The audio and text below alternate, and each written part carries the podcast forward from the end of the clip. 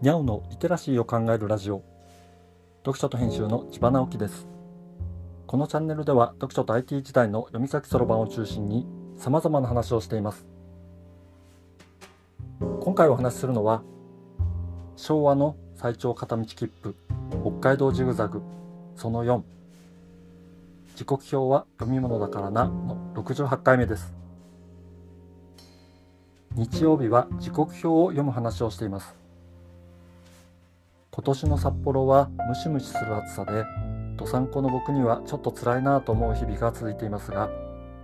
昨日今日は気温は高くても日陰ではホッとできる北海道らしい夏が戻ってきた感じです。お盆なのでそろそろ夜は肌寒い日も出てきそうですが秋から冬に向かう季節は大好きなのでどこかに出かけてみたくなりますね。1ヶ月ほど前から宮脇俊三さんの最長片道切符の旅という本を当時の時刻表と一緒に読み進めていますこの本は10月下旬の北海道を回るところから始まっています前回は3日目の日本の東の果てにあるアットコから門別までを移動する旅でした。3日目にして最長片道切符の全行程の8%強を走破しているのですが、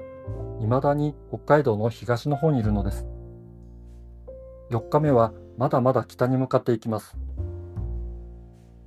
早朝、門別駅5時28分発の名寄本線名寄行き普通列車に乗るところから始まります。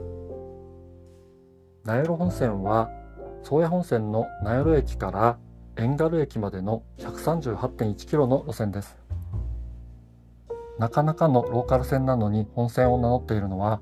この路線が網走までの最速路線だったことがあるからかもしれません。往復10本程度の列車が設定されていて、中古列車も2本設定されています。うち1本は、門別発札幌行きの急行門別で、門別から名寄を経営して札幌を結ぶ列車でした。このそこそこの大回りルートもこの時代の時刻表の醍醐味です。もう一本は網走とオコッペを結ぶ急行テントです。こういう地方都市を結ぶ急行列車が設定されているところで鉄道全盛時代を感じますよね。オコッペまではオホーツク海に沿って走ります。コッペから北には高品南線という路線が伸びています。コッペから浜頓別までオホーツク海沿いに結ぶ鉄道の計画があり、それを高品線として北と南から線路を伸ばしていたところから高品北線、高品南線という路線があったのです。この2つの路線をつなぐ悲願があったわけですね。でも残念ながらこの願いは果たされることなくなんと苗路本線という本線ごと消えてしまったという歴史があります。コッペからは内陸に向かいます。天北峠という分水嶺を2時間半ほどかけて越えて7時52分に苗路に到着しました。苗路駅からは東西南北に線路がつながっていました。最長片道切符を進めるならここから北へ向かうわけですが宮脇さんは少し寄り道をして新名線の朱鞠内まで往復しています。新名線は相当の赤字に苦しみながらも平成の初めまで残っていた路線でした。というのもこの路線の一部地域は道路の整備が遅れていて鉄道だけが交通の命綱という場所があったからです。宗谷本線の名寄と函館本線の深川を結んでいますがダイヤは朱鞠内で完全分断されていて、南側と北側でそれぞれ1日6往復ほどの列車が設定されています。朱鞠内までの往復というのは、その折り返し列車に乗る形になるのです。朱鞠内の手前の吹野台と白樺という無人駅は、この時点ですでに遺跡のようだったと宮脇さんは書いています。周辺の集落自体がこの10年ほど前に消滅してしまっていたのです。北海道の厳しい自然の中での開拓は昭和40年代まで続いていたのですね。名寄に戻って宗谷本線10時35分発の普通列車に乗ります。美深駅に11時14分着。そこから日本一の赤字路線、美高線を往復しています。美高線は美深とオホーツク海沿いの北見江差を結ぼうとした路線の一部です。路盤やトンネルなどの工事を終えていたにもかかわらず、美高線の終点、ニュープの先の開通には至りませんでした。最長片道切符の旅の途中とはいえ、新名線や美高線のような赤字路線に寄らずにはいられないところが筋金入りの鉄道好きという感じがします。美深を13時39分に出発する稚内行きに乗り、さらに北へ向かいます。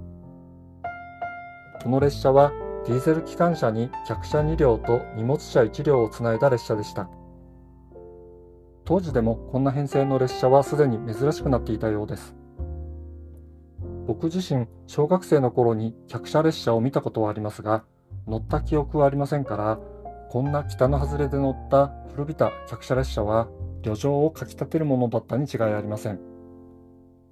音ネップ駅に14時49分着。後から来た15時12分発急行天北に乗り換えて天北線を走ります。音ネップから稚内までは宗谷本線経由と天北線経由の2つのルートがありました。この2つのルートのおかげで最長片道切符で稚内に行くことができるのですね。オホーツク海の浜頓別を通り、宗谷岬のそばを通って南稚内に着いたのが17時44分。天北線は南稚内で宗谷本線と接続しているので、最長片道切符では終点の稚内までは行くことができません。というわけで乗り越して最北端の稚内まで行き、稚内には宿泊先が見つからずに結局南稚内の新しいビジネスホテルに泊まったと書かれています。タクシーで旬の魚は何があるかと聞いて、総八と教えてもらい、ホテルの近所の居酒屋で焼いてもらったそうです。総八ガレー。美味しいですよね。さて、4日かかってとうとう日本の北の外れまで来ました。次回からはやっと遥か鹿児島までどんどん南に降りていきます。どんなルートになるでしょうか楽しみに。今回は昭和の最長片道切符